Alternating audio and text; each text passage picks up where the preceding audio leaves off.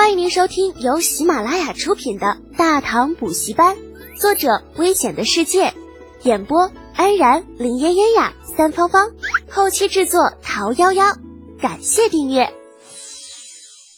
第五百三十集，羡慕这件事情，李浩数日前曾专门与李承前讨论过。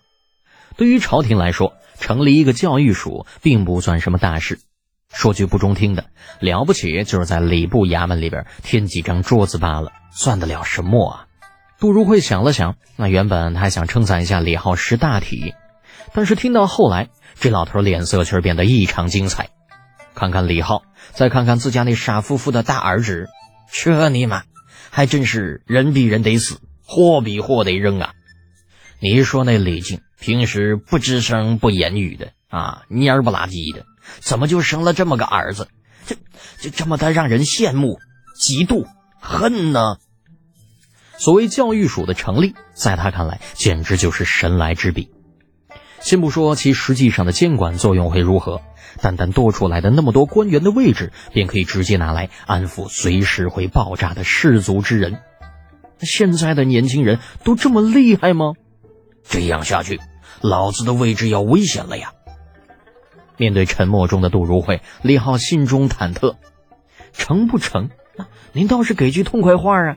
这样不上不下的吊人胃口，有意思吗？你啊，又或者这老头还记恨着我给他造谣的事吗？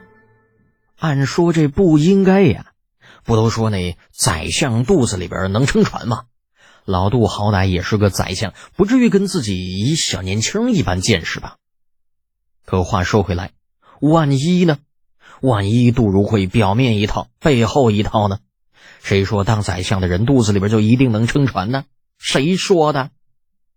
李浩越想越不对劲儿，忍不住问道：“嗯，那个杜伯伯啊，您觉得小侄这个建议怎么样啊？”杜如晦回过神来，盯着李浩看了一会儿：“嗯，此事老夫还需要与陛下好好商量一下，你先不要急。”毕竟增设教育署需要涉及很多的方面，官员的品级、机构的框架，这些都需要仔细斟酌，不能想怎么来就怎么来。哦，伯伯说的对，是小侄过于急躁了，您慢慢想，咱不急不急哈。李浩闻言连连点头，那心里却想着，只要不是一句话给老子否了就好。否则，老子还真不放心那么多钱直接交出去，就万一给人挪用了，到时候连哭都找不到坟头啊！太极宫听完杜如晦汇报的李二陛下拍案而起：“黑，真黑！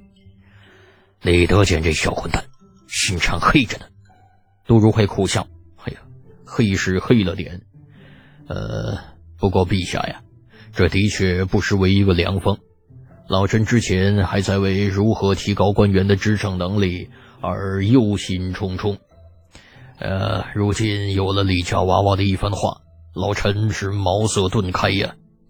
李二凝视老杜，你的意思是支持他的这个方案？难道陛下不觉得此法甚好吗？免费的劳动力啊，朝廷不用付出任何代价，便会有无数的读书人去对易学教书啊。趋之若鹜，甚至就连那些个对寒门不怎么待见的士族，也会在这方面投入大量的精力。不得不说，李家那娃娃这一步棋下的真的是太妙了，让人不得不说一声佩服。哼，可明啊，你这话可千万不能被李德俭那小子听到，否则那小子的尾巴非得翘到天上去不可。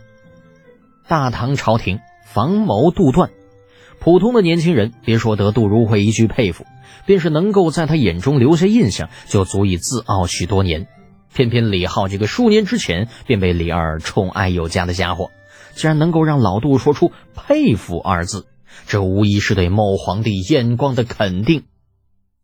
陛下，老臣并非是故意夸他，呃，重点是他的第二步计划——成立教育署，事关教化。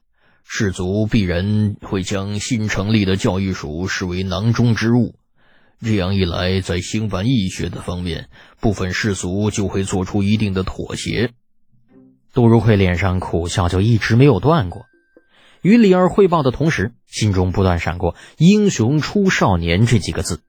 而且，就算抛开李浩不谈，长孙冲、程楚墨、李振这三个家伙横行海上，凭借一支船队，硬是压制的高句丽、百济、新罗频频来大唐告饶的事情，那也是让杜如晦感触颇深。若干年后，现在的年轻一代终将取代他们，将大唐带往更加美好的未来。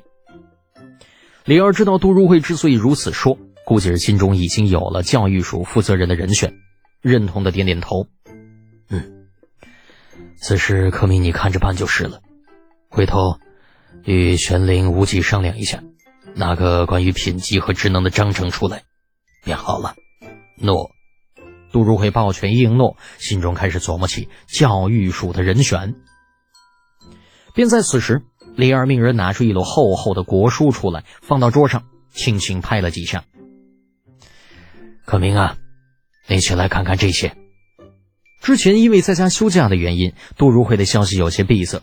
乍见如此多的国书，还以为出了什么大事，郑重其事的拿过一本，打开一看，眼睛当时就直了。